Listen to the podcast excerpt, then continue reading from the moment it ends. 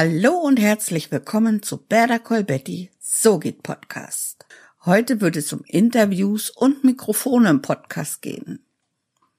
Die meisten Podcasts werden ja durch Interviews erst richtig lebendig. Und wenn die GesprächspartnerInnen miteinander harmonieren, entsteht eine super Stimmung, die deine HörerInnen natürlich mitreißt. Wenn du auch mit Interviews durchstarten möchtest, empfehle ich dir deinen ersten Interviewgast aus deinem privaten oder auch aus deinem engsten Arbeitsumfeld zu suchen. Auf jeden Fall solltest du jemanden äh, nehmen, dem du vertraust. Denn Vertrauen trägt dazu bei, dass du dich sicher fühlst und das erzeugt auch eine lockere Stimmung. Und das ist für dich und deinen Interviewgast sehr wichtig. Führe ein Vorgespräch und unterhalte dich schon mal über das Thema.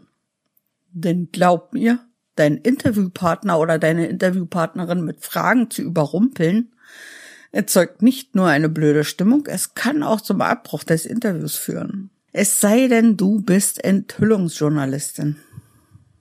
Viele PodcasterInnen haben die Möglichkeit, ihre InterviewpartnerInnen zu sich ins Studio oder ins Büro einzuladen. Das ist leider eher die Ausnahme. Also solltest du die Möglichkeit haben und dein Interviewgast befindet sich mit dir in einem Raum, so musst du einiges beachten. Aber erst möchte ich etwas Grundsätzliches zu Interviews empfehlen. Jede oder jeder, die oder der in deinem Interview etwas zu sagen hat, sollte ein eigenes Mikrofon benutzen und auch eigene Kopfhörer benutzen. Und sie sollten jeweils eine eigene Audiospur erzeugen. Für mich als Podcaster-Editorin wäre das natürlich ein Traum und für den Podcast optimal. Leider ist das nicht immer möglich, was ich auch sehr gut verstehen kann. Es ist wie immer eine Frage des Geldes. Also, zurück zum Thema. Du führst ein Interview und dein Gesprächspartner, deine Gesprächspartnerin befindet sich im selben Raum. Wenn du nur ein Mikrofon benutzt, benötigst du eins mit Kugelcharakteristik. Das klingt für dich jetzt vielleicht ein bisschen zu technisch, aber diese Kugelcharakteristik sagt nur aus, wie stark das Mikrofon den Schall aus verschiedenen Richtungen aufnimmt. Das sogenannte Kugelmikrofon ist das klassische Reportermikro und nimmt die Stimme von allen Seiten auf. Und deshalb spricht man von dieser Kugelcharakteristik oder auch omnidirektionaler Charakteristik. Klugscheißer-Modus aus. Also meine Erfahrung mit diesem Mikro ist, dass es eine sehr präsente Stimme erzeugt und es verleiht der Atmo keine künstliche Stille. Damit meine ich die Umgebungsgeräusche, die unaufdringlich eine konstante Atmosphäre erzeugen, die du nicht rausfiltern oder löschen solltest. Du solltest jedoch beachten, dass die RednerInnen einen gleichen Abstand zum Mikro haben. Das schaffst du mit einem Standmikro oder einem hängenden Mikro. Ein Handmikro bei den jeweiligen Redebeiträgen müsstest du hin und her reichen und das ist nicht so schön, weil das eine Hektik ins Interview bringt oder auch unnötige Geräusche erzeugt. Ja, das Gros der PodcasterInnen führt also Interviews über Skype oder Zoom. Und ich finde, das ist eine super Sache. Aber wie geht das? Du rufst deine Interviewpartner über Zoom oder Skype an, nimmst ein Video vom Interview auf und deine Interviewpartner ebenso. So entstehen zwei Spuren, und zwar die Audiospur von dir und die deines Gastes.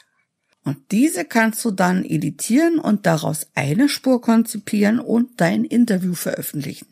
Ein Traum für jeden Editor und jede Editorin.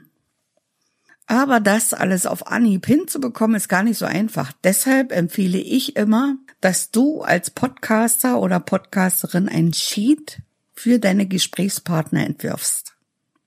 Denn nicht alle kennen sich mit Zoom oder Skype aus.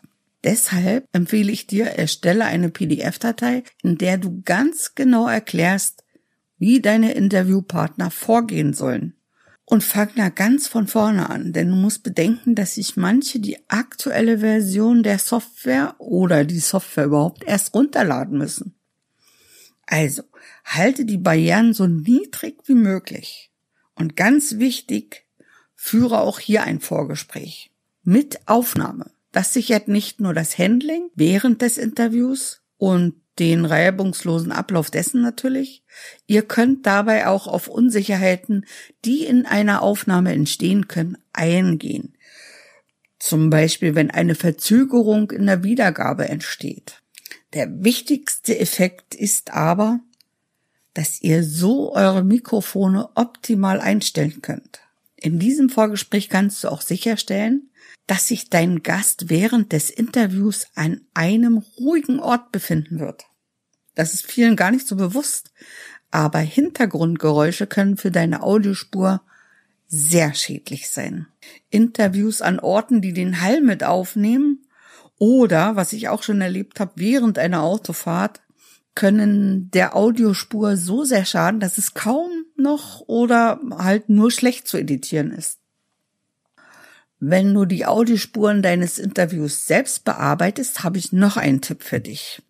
Denn Online-Anrufe mit Zoom oder Skype können ja bekanntlich aufgrund von Bandbreiten oder Hardwareproblemen unterschiedliche Verzögerungen aufweisen. Während des Interviews ist der Verzögerungsdrift vielleicht gar nicht hörbar. Deshalb kannst du mit deinem Interviewpartner oder deiner Interviewpartnerin vereinbaren, nach einem bestimmten Countdown Zählen ist ganz praktisch.